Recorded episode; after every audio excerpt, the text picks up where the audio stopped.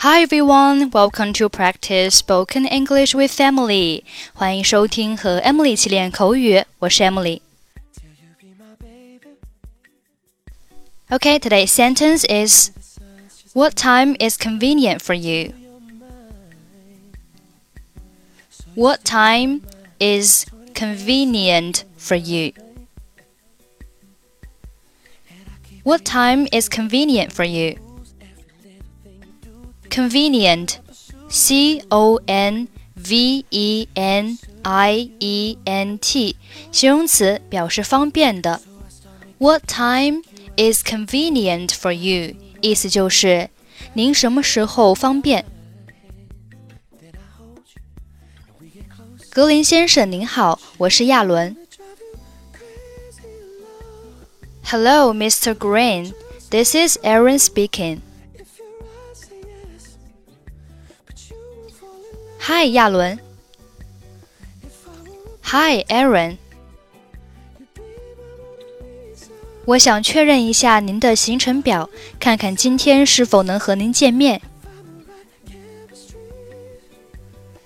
I would like to confirm your schedule to see if I can meet you today.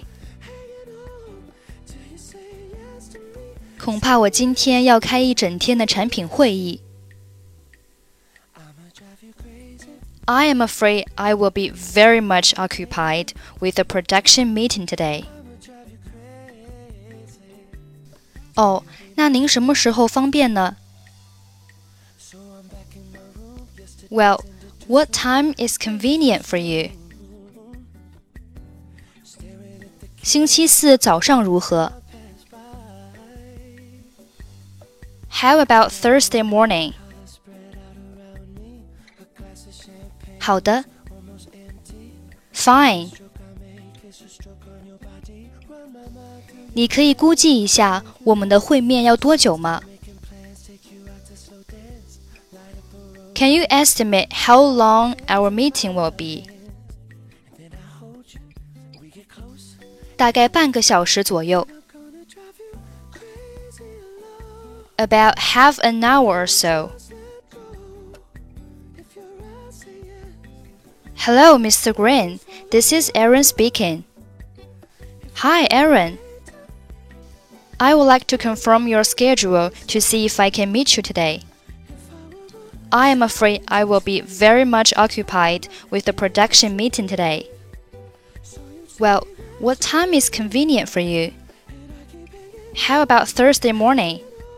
Fine. Can you estimate how long our meeting will be?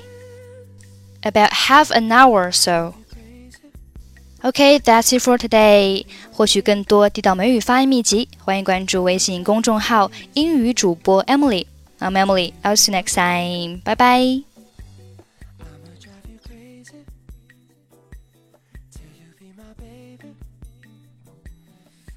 drive you crazy till you be my baby.